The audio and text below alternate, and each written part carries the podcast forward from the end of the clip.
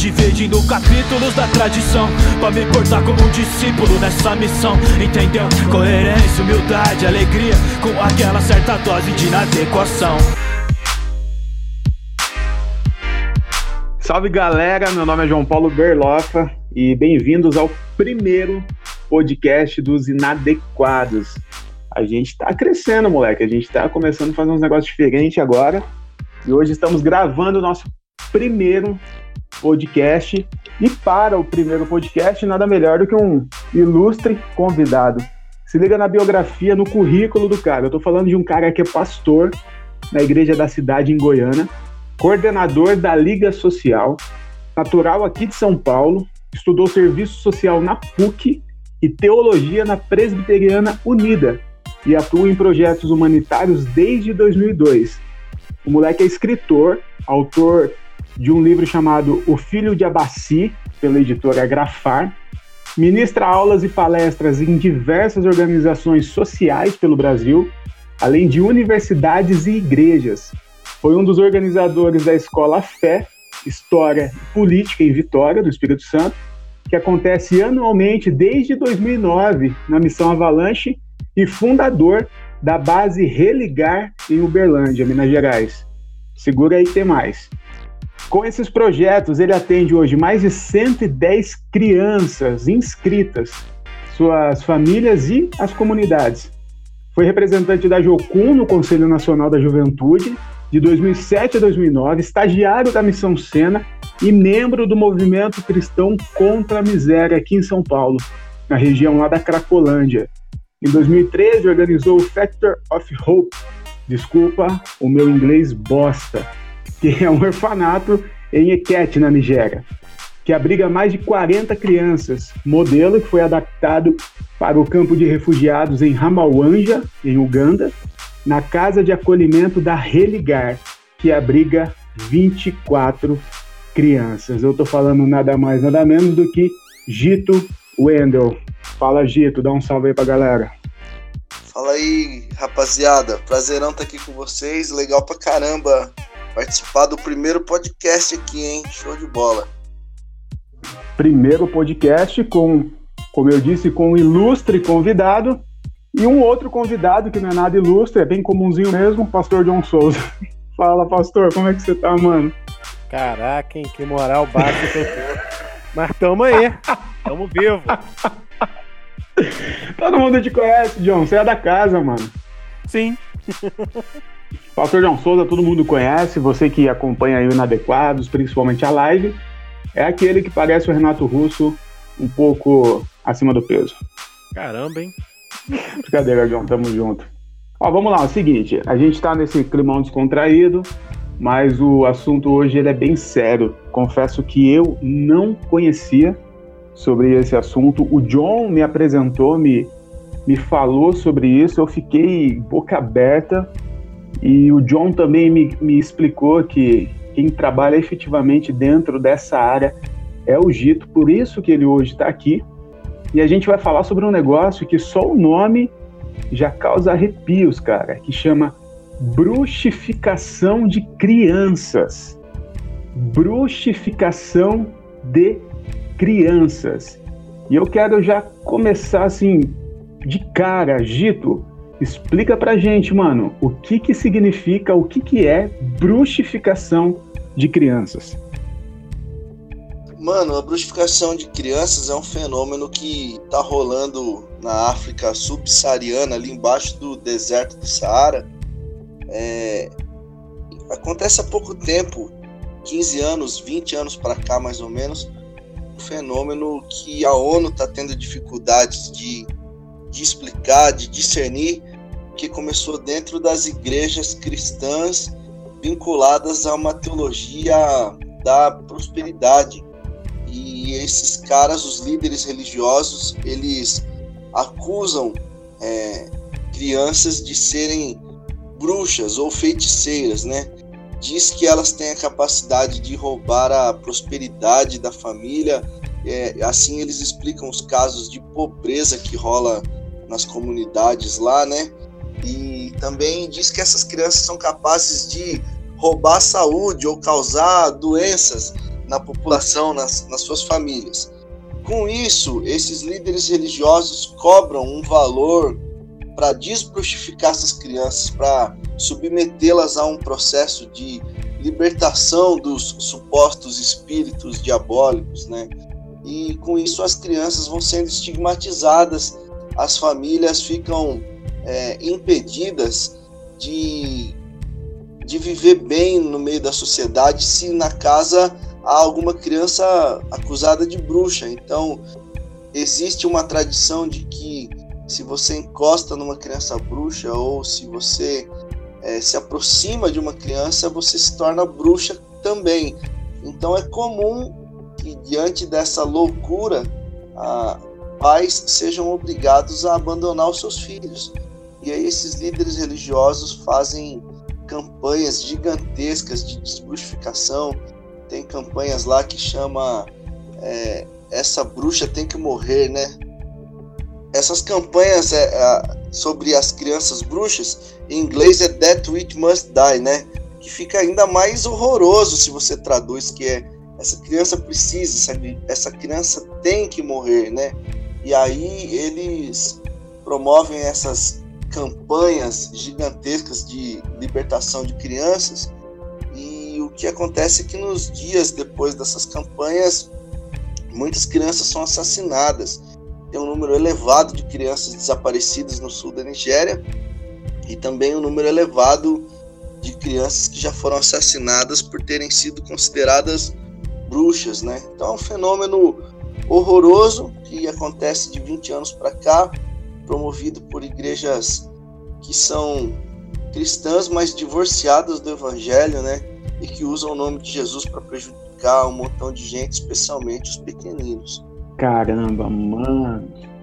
Ô John, é, quanto tempo você já sabia dessa parada aí, que você já tá envolvido com isso e conhece o Gito? Fala um pouco pra gente aí, mano.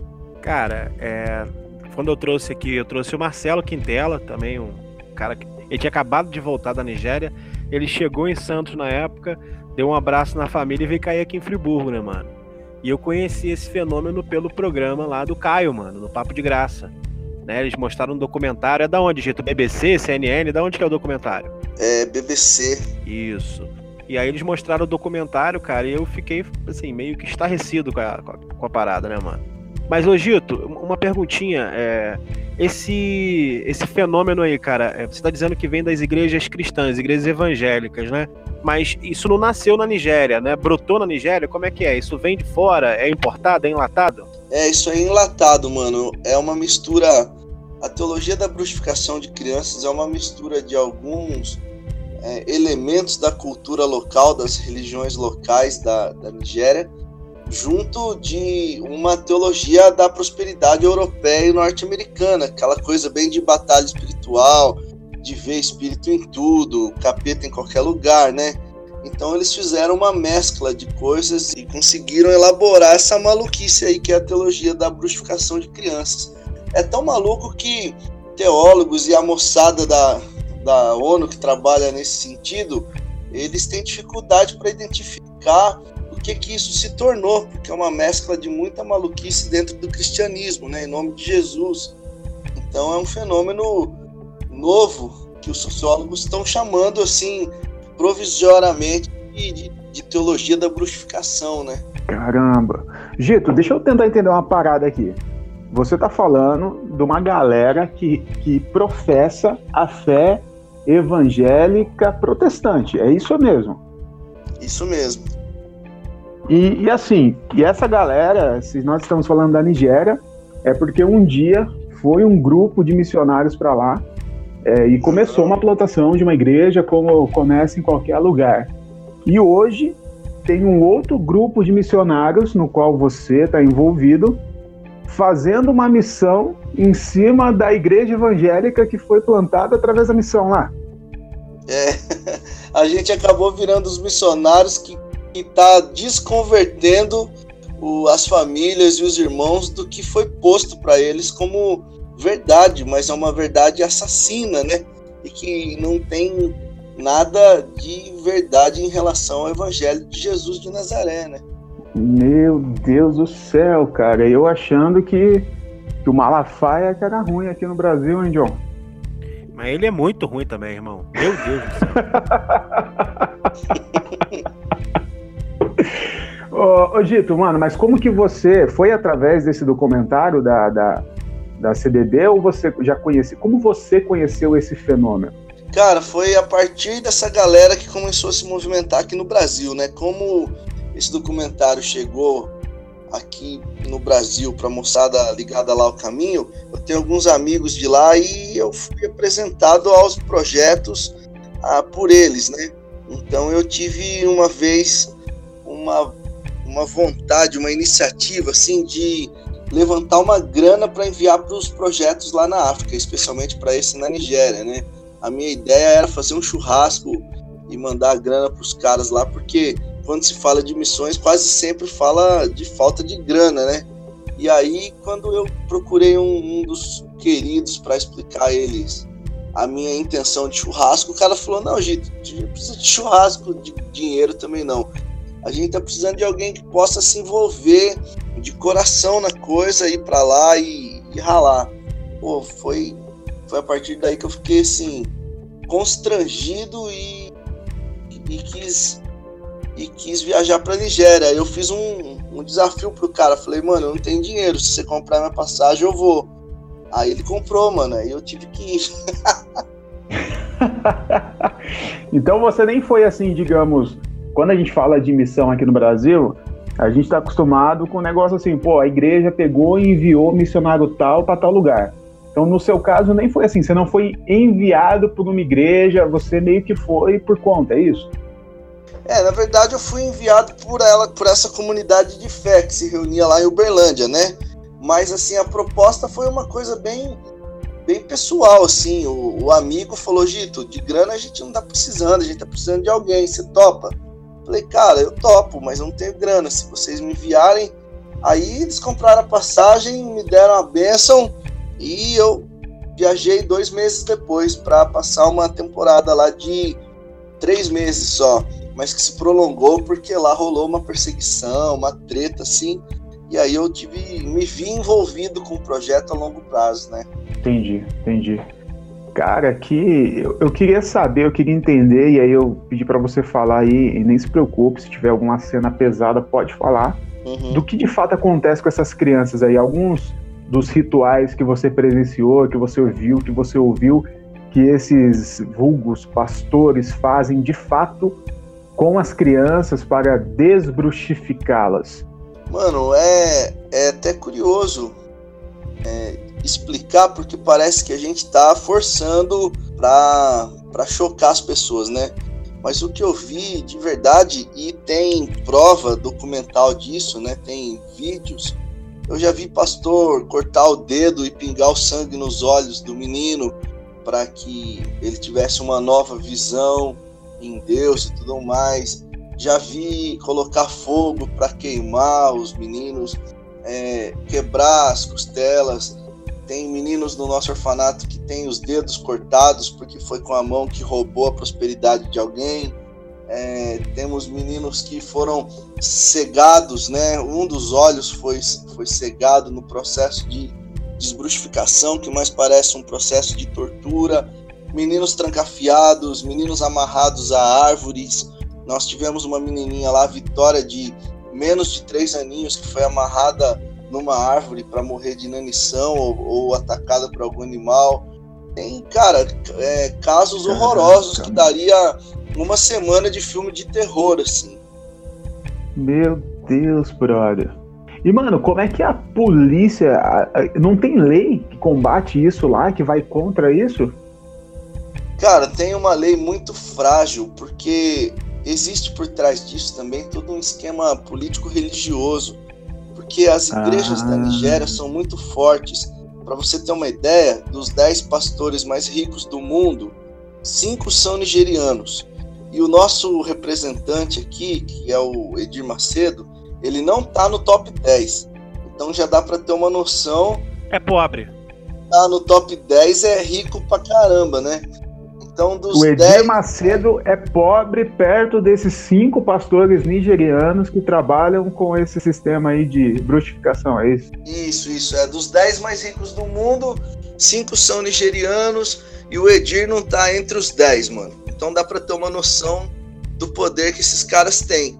O pastor mais rico do mundo é nigeriano, é um bispo, né? Bishop Oyedepo. Esse cara tem seis jatos particulares uma igreja gigantesca em Lagos e nas comunidades é, mais distantes, assim, da é, onde ele tem uma igrejinha, rola muita bruxificação de crianças a, a partir do movimento dele. Caramba, mano. Esses caras são envolvidos com, com a política.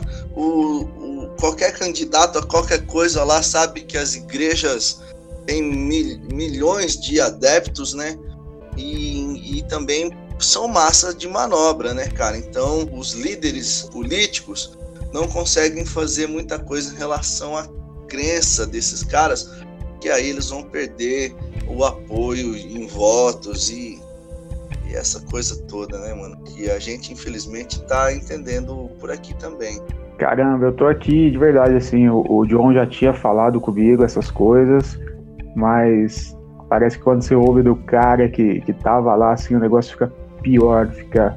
Tô boca aberta aqui, mano. Ô, John, o que dizer diante de tudo isso? É o que direi, pois, diante dessas coisas, né, irmão? É, o bicho pega, cara. Em 2014 a gente fez essa, esse, esse juntamento de gente aqui em Friburgo, qual, qual a gente chamou Marcelo Quintela, que tinha acabado de voltar lá de, da Nigéria, né? Então, não só da Nigéria, mas eles também têm outros trabalhos muito legais no Senegal, né? Tinha um trabalho no Senegal com os talibês, né? Que o Gito também tá, tá por dentro da ideia.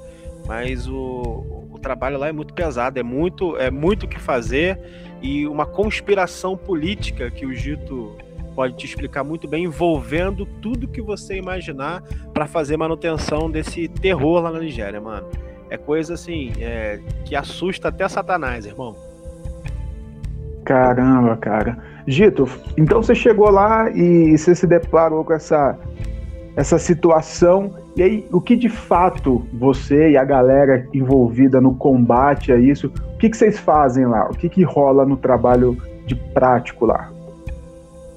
Mano, quando a moçada do Brasil chegou lá, a gente foi para dar suporte a um grupo inglês que já trabalhava lá na Nigéria é, em suporte a orfanatos, né? Eles resgatavam as crianças que eram consideradas bruxas ou estavam abandonadas e levavam para um centro de cuidado dessas crianças que ficou muito conhecido lá, chama CRARN, né? C-R-A-R-N, assim, CRARN, né?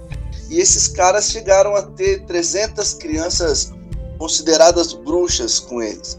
E foi a partir daí que os documentários surgiram, né? Porque era uma casa com um montão de criança e todas elas vindas de um processo de trauma muito grande, tinha muitos machucados e tudo mais. Então as televisões olhavam para esse ajuntamento de criança e isso é, era forte, assim, uma, uma denúncia muito forte. Nós chegamos lá para dar suporte a esses caras, mas o que nós é, iríamos fazer a princípio é confrontar a teologia da bruxificação. Então essa moçada iria cuidar das crianças, resgatá-las, trabalho bem de assistente social, de pedagogos e tudo mais. E nós brasileiros, jamais acostumados com as calamidades causadas pela teologia da prosperidade, a gente ia para confrontar os líderes religiosos e dizer que eles estavam equivocados, que Deus não tem nada a ver com essa maluquice, que as criancinhas são alvo do amor de qualquer um que se diz discípulo de Jesus. Então nós fomos lá para fazer esse trabalho de conscientização, porque havia lá um trabalho de resgate, de suporte já sendo feito. Mas, cara, enquanto nós estávamos lá, o governo nigeriano proibiu a entrada do diretor do orfanato, eles fecharam esse lugar porque estava sendo é, muito mal visto por outros países, né? E as crianças foram postas num, no único lugar que as cabia, que é num presídio é, estadual. E aí, do dia para a noite, nós que estávamos lá com livro, panfleto, organizando congresso, indo às igrejas, indo aos jornais, é, indo às revistas, a gente do dia para noite teve que largar isso tudo para poder segurar menino, trocar fralda, cuidar de menino machucado e continuar resgatando-os, né? Porque bem nessa época, em 2013, não sobrou nenhuma organização internacional na Nigéria a não ser os brasileiros que caíram lá de paraquedas, né? A gente foi para lá para dar suporte e nós acabamos nos tornando o, o, os principais cuidadores dessas crianças. Então nós fomos para fazer esse combate à teologia da bruxificação e do dia para a noite a gente teve que administrar orfanatos, né? Foi assim até 2016, 2017. Nós resgatando as crianças e fazendo os é, acordos entre o governo, os assistentes sociais, as comunidades de fé para que a gente pudesse ter a guarda dessas crianças e protegê-las nos ambientes que a gente chama né, de, de orfanato ou casa de acolhimento. E agora, em 2016, 2017, os ingleses voltaram, os dinamarqueses voltaram a atuar e nós, brasileiros, fomos deixando devagarinho é, essa atuação de cuidado para poder de novo voltar à raiz, que é enfrentar a teologia da bruxificação, porque é, a gente tem que combater esse mal lá na raiz, né? Não basta só fazer casa de acolhimento para as crianças, porque se ninguém combater o mal que causa a bruxificação, é, vamos ter que fazer um bilhão de orfanatos, nós não vamos dar conta, né? Então, uhum. os europeus passaram a cuidar das crianças e nós voltamos de novo a, ao combate nas ideias, né?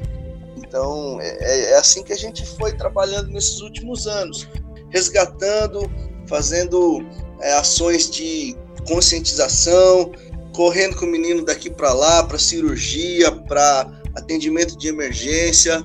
Foi uma loucura, mano, mas foi uma coisa muito legal que a gente conseguiu resgatar desses muitos alguns que estão bem, estão vivendo, estão crescendo, estão indo na direção do futuro, né? Sim. Cara, eu tô cheio das dúvidas aqui. A primeira coisa que eu pensei aqui, é, dentro dessa dinâmica aí de vocês, pelo que eu entendi, você e os brasileiros foram, digamos assim, num campo mais teórico, vocês iam trabalhar Sim. mais na conscientização e tal, e tiveram que ir para a prática pôr a mão na massa mesmo. Dentro dessa dinâmica deve ter acontecido, e aí você conta para mim, é, tipo, alguns embates, alguns momentos de, de vocês encontrar uma situação extrema e teve que, sei lá, chutar o pau da barraca Rolou um negócio mais agressivo em algum momento? Sim, muitas vezes, cara. Na, acho que a primeira experiência quem teve foi o Marcelo, que resgatar uma criança no meio de um matagal lá onde ela estava abandonada. E assim que ele pegou ela no colo, vieram algumas pessoas que abusavam dessa criança dia e noite e armados de facão, né? E a, nos proibindo de levá-la, né? Aliás, proibindo ao Marcelo e aos companheiros dele de levar essa criança para casa de acolhimento. Como eram muitos os, os que abusavam dessa menina e estavam armados, o motorista, que era nigeriano, teve que dizer ao Marcelo: Olha, Marcelo, se nós levarmos essa menina, a gente não chega até o fim, a gente vai ter que entrar num, numa briga corporal com esses caras e a gente vai perder para que vocês possam resgatar outras crianças com o tempo que vocês vão ficar aqui, é preciso que vocês abandonem essa, né?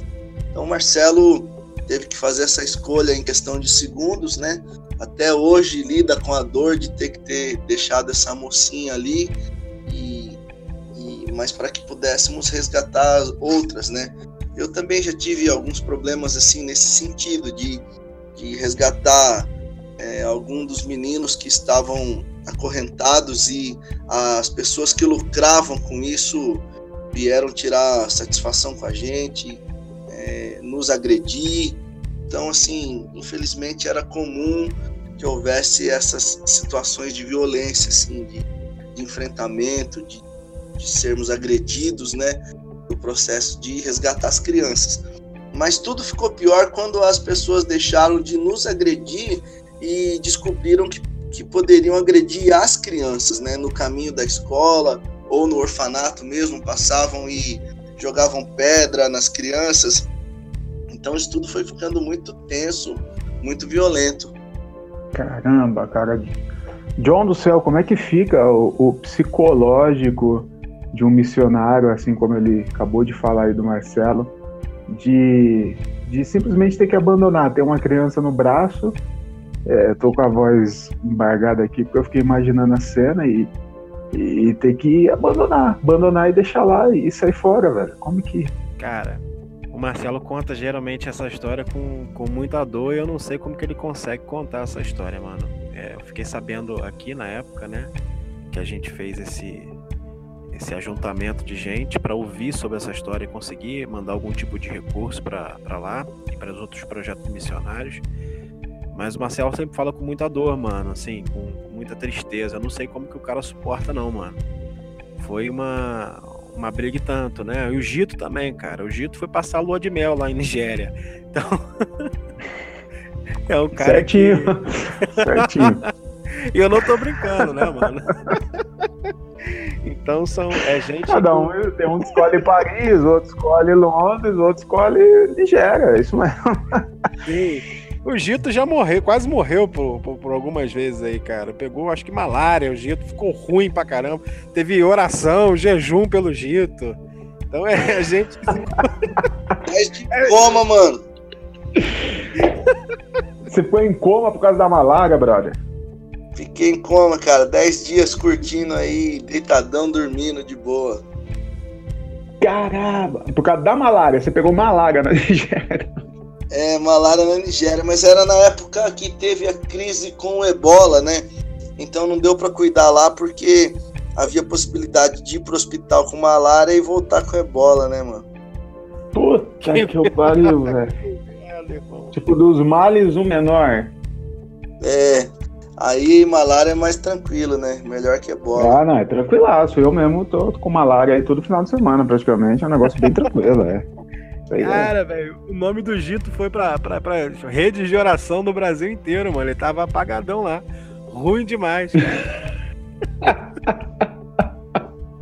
Não, eu tô rindo, mas tô preocupado, tá ligado? É, tô rindo, mas o bagulho é sério, velho. Rindo de nervoso. É, tô rindo de, de, de chateado, porque Agora explica um negócio para mim. A gente tá falando de, de, de, crianças normais, uma família normal que, que segue a vida e tal. E aí, de repente, alguma coisa acontece, o tal do pastor fala que a criança tá bruxificada.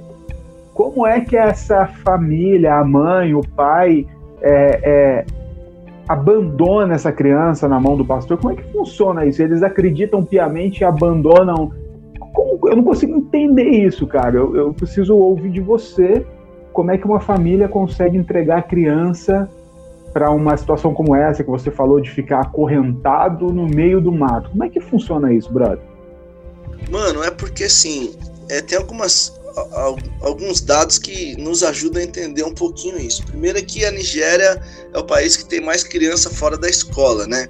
E também é o país mais populoso da África. E também dentro da cultura, de, de algumas culturas da Nigéria, o líder religioso ele tomou o lugar do líder do, da comunidade, como se fosse o ancião, né? E o ancião ele tinha voz. Se o cara falasse que devia ser feito de um jeito, as pessoas faziam porque era a voz da sabedoria do ancião.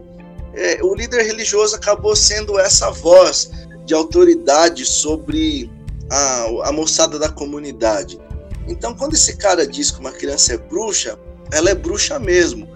E aí ele usa alguns elementos também para é, ajudar nessa, é, nessa malandragem dele. A primeira é que ele é o líder religioso, tem um montão de gente na igreja dele e ele usa isso como argumento de ser líder de multidões. Depois que ele também vai usar todo argumento bíblico sobre, a lider, sobre liderança, que não se deve questionar a voz da liderança, a voz do profeta e essas coisas todas. Ele também é alguém que tem mais recursos financeiros que a moçada da comunidade. Então, com isso, ele diz que Deus o está abençoando, que Deus está derramando sobre ele as bênçãos de ser um líder piedoso e tudo mais. e também ele usa os argumentos de medo e de ignorância que existem no país por conta da falta de estudos mesmo, de discernimento. E isso é muito curioso porque ah, já vi casos de líderes religiosos acusarem filhos de, de pais mais abastados, que eles eram bruxos, e isso não pegou. Não pegou, não era porque eles eram são mais ricos, mas é porque eles tinham mais acesso à informação e também podiam fugir, se deslocar daqui para lá. E quem é muito pobrezinho fica refém da comunidade, refém do, da língua, do dialeto, né? Refém ter crescido naquele ambiente ali, de não conhecer nada além daquilo. Então são tudo argumentos, né, artimanhas que esses caras usam para manipular os pais. São muito simplesinhos e, e com assim, usando bem o termo ignorantes, no sentido de não terem ido à escola, não ter um aprofundamento intelectual, né? E quando eu cheguei lá era algo que me, me confrontava muito, como que um pai faz isso? Mas depois eu comecei a entender que diante das circunstâncias não tinha jeito. Eles imaginavam que se eles abandonassem um filho para que salvassem os outros dez, seria um método, embora que fosse, um, um, embora seja né, um método animal, mas é o que eles consideram o, o menos prejudicial. Então eu ficava imaginando quando meu pai me levava para tomar benzetacil, ele ficava com dó de eu estar tá lá tomando aquilo que ia doer a semana inteira. E, mas ainda assim ele sabia que aquele mal era para o meu bem, né? Então ele, uhum. eles, de certo modo, creem que um mal a um dos filhos é para um bem maior em relação aos outros filhos, a comunidade a família. Entendi, mano. John, guardadas as devidas proporções, nós temos lugares aqui no Brasil que acredito eu que ainda não chegamos num estágio como esse de bruxificação de crianças, mas de pegarmos pessoas aí, comunidades com esse alto índice de ignorância, digamos assim, né? que o pastor, o líder religioso ali, tem essa galera na, na, palma da mão, né, mano? Sim, mano. E eu tive em Afuá, né, cara, há pouco tempo. E lá tinha igreja que fazia despacho, mano, contra demônio em, encruzilhada. A igreja lá botava um despacho com cruz, com Bíblia, um troço pra espantar demônio. Eu tô te falando, mano. Tô te falando, só tem o Rio. Você tá zoando, mano. Você tá zoando comigo. Tô falando sério, mano. Tô falando despacho sério. Eu não falo. Crente, eu... mano. Despacho crente. Eu não falo nem o nome da igreja para não dar problema, mas eu sei até a igreja que é nego de noite chorando, ajoelhando, botando despacho na encruzilhada lá da, da ilha de, de Marajó, mano. Troço, troço terrível. Até hoje o nego faz isso daí, estão envolvido com a bruxaria. É o Hogwarts da vida real. Meu Deus do céu. Bom, seguinte, cara, é um assunto extenso demais. Tenho certeza que o Gito tem história para contar aí para Ô Gito, você pretende escrever um livro depois de. Lógico, você já escreveu o livro. Falando nisso, esse livro que a gente citou no começo, Os Filhos de Abaci, é sobre isso ou é um outro, uma outra temática? Mano, é sobre a bruxificação de crianças, mas eu fiz em formato de romance, né? Eu não conto a nossa história. Eu peguei as histórias das crianças e as misturei todas e criei um, um romance, né? Que, uhum. que possa explicar o fenômeno é, de modo que as pessoas consigam ler e entender do que se trata. Essas perguntas que ficam né, saltando a nossa mente, tipo, cadê a intervenção governamental? O que, que a ONU está fazendo? Os Estados Unidos não tá vendo isso? E não tem igrejas boas lá? E, pô, será que ninguém no meio dessa maluquice se converte? E Deus nessa história? Então, tipo, eu pensei em escrever um livro que pudesse responder essas questões né, e também denunciar o fenômeno da bruxificação. Então, o Filho de Abaci é sobre o fenômeno da bruxificação. E está saindo um novo livro agora, que é em parceria com o Marcelo Quintela, que esteve lá, e com a Tatiane Jorge, que é uma repórter da, da Globo, a sucursal de Santos, que esteve lá também. É, a gente fez, enquanto estávamos lá, a gente fez alguns diários, né? Nós escolhemos principais histórias, assim, tá saindo no finalzinho desse ano, agora o diário dos dias lá na Nigéria. Eu pretendo também escrever algo mais pessoal, né, que tem a ver com a minha experiência lá, o meu olhar sobre tudo isso, né? E aí uma, uma quase biografia dos dias de Nigéria também. Eu tenho vontade de, escrever porque muita gente acompanhou, especialmente depois da malária, né? E, e de algumas crianças que ficaram conhecidas aqui no Brasil. Então é legal para que, que as pessoas saibam alguns detalhezinhos assim, né?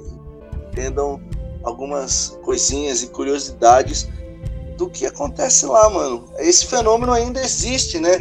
Tá cada dia mais camuflado do mundo, mas quando você chega na Nigéria, isso tá escancarado. Então é um fenômeno que acontece ainda, a gente precisa denunciá-lo, a gente precisa combatê-lo, né, mano? E orar, pedir a Deus que essa porcaria não se espalhe pela terra, porque com o, uma religiosidade divorciada do evangelho e uma moçada muito carente de líderes e que não dão ouvidos a, ao evangelho ou faz leitura do evangelho, mas engole tudo que gente fala, mano, isso espalha e a possibilidade de, de fazer mal a muitas outras pessoas, né?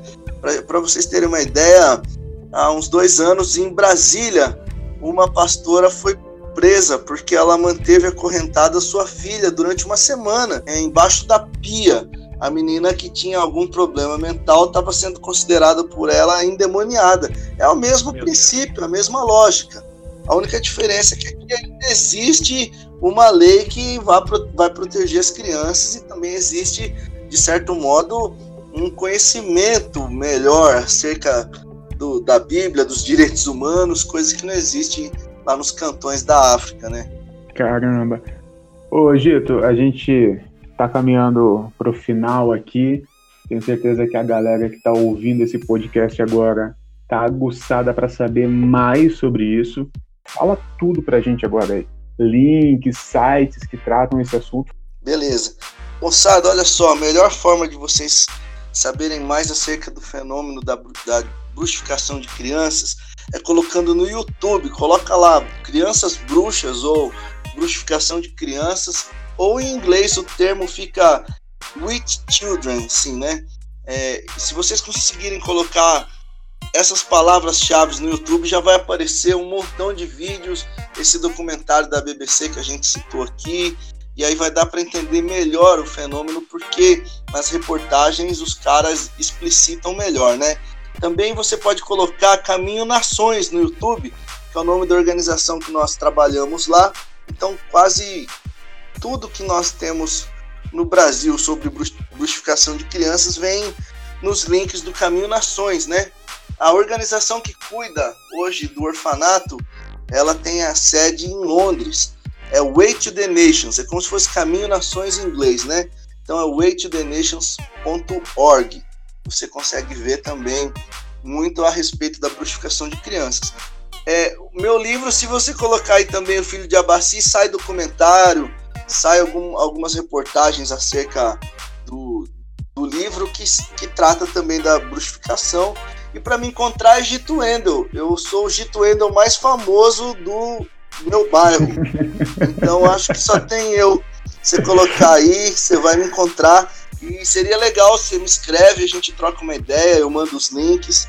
Vai ser legal a gente poder conversar disso para que a gente consiga também denunciar. A gente não pode ouvir isso tudo e dormir na paz, né? Quer dizer, a gente tem que dormir em paz porque Deus é bom mas tem que ter um incômodozinho lá dentro da gente para que isso não se repita, né? Porque enquanto a gente está aqui, tem um montão de molequinho de 5, 6 anos estão tendo os bracinhos quebrados e estão ouvindo que é em nome de Jesus. Então, quando a gente fala de Jesus para eles, eles falam: pelo amor de Deus, eu não quero conhecer esse cara que me maltrata. E não é possível que daqui a gente ouça isso tudo e fique tranquilo, né?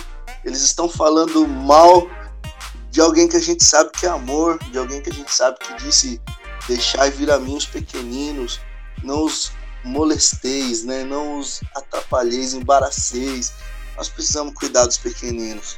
Inclusive, eu estava conversando com o João ontem aí e a gente quer muito preparar, juntamente com você, aí, um material mais extenso sobre isso. De repente, a gente fazer uma live. Legal. Na live, a gente tem recursos aí de passar Você mandou várias fotos para mim, passar alguns vídeos, alguns documentos mesmo sobre isso.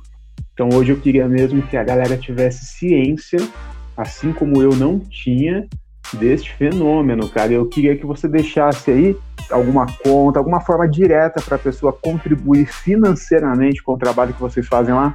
Mano, a melhor forma é indo num site waitthenations.org, né? O irmão que vai editar aí, vai colocar o link aí para nós. Mas é o seguinte, a melhor forma é você enviando os recursos para lá, porque tem prestação de conta certinho. Essa grana chega para as crianças, não chega para o montante do orfanato, para pagar funcionário. A grana que vai daqui para lá, ela vai chegar no menininho, vai comprar tênis, camisetinha, vai comprar vestidinho para as menininhas, né? Ajudá-los na escola.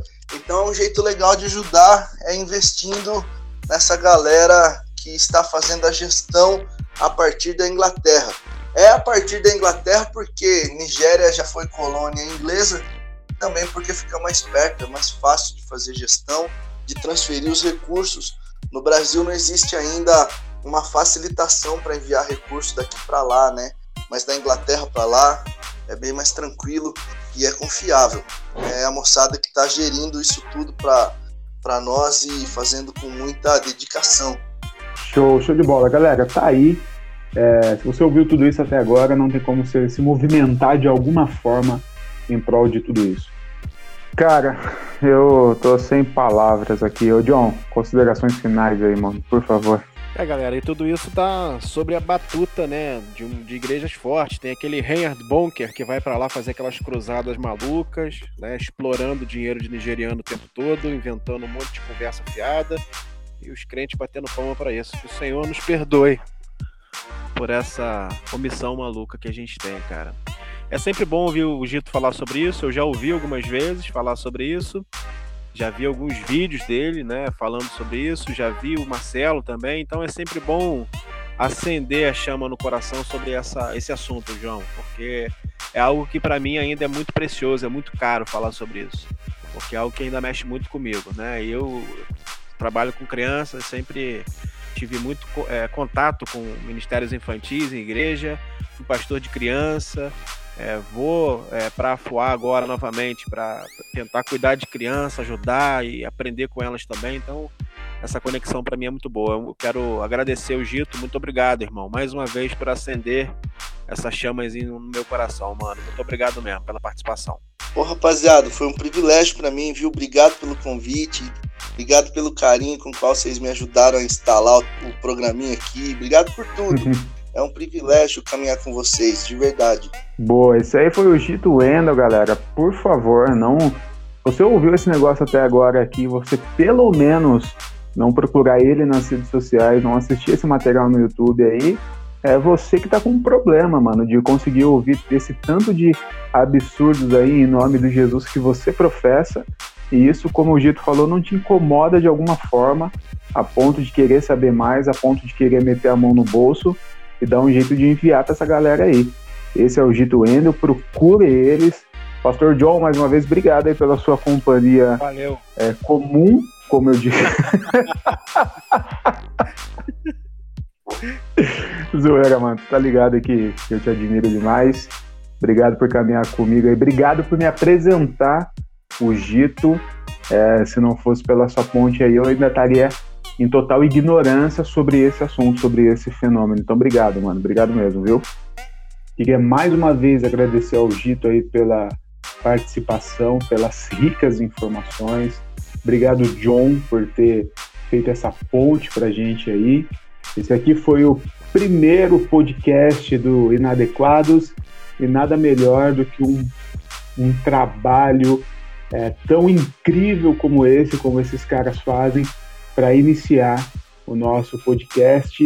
E nós voltamos logo, logo com mais um, com outros assuntos de extrema relevância para gente. John, abraço, mano. Obrigado pela sua participação. Gito, Grande abraço, pode despedir do pessoal aí à vontade, que tá todo mundo ouvindo. Valeu, rapaziada. Um abração para todo mundo aí. Qualquer dúvida, escreva pra gente no. Bota arroba Gito Wendel aí, que aparece um monte de coisa. Escolha uma rede social e manda um salve pra gente trocar ideia, beleza? Obrigado aí a vocês também aí do podcast. Prazerão estar tá junto, viu? Amém. Valeu. John, obrigado, irmão. Grande abraço. Tamo junto, meu filho.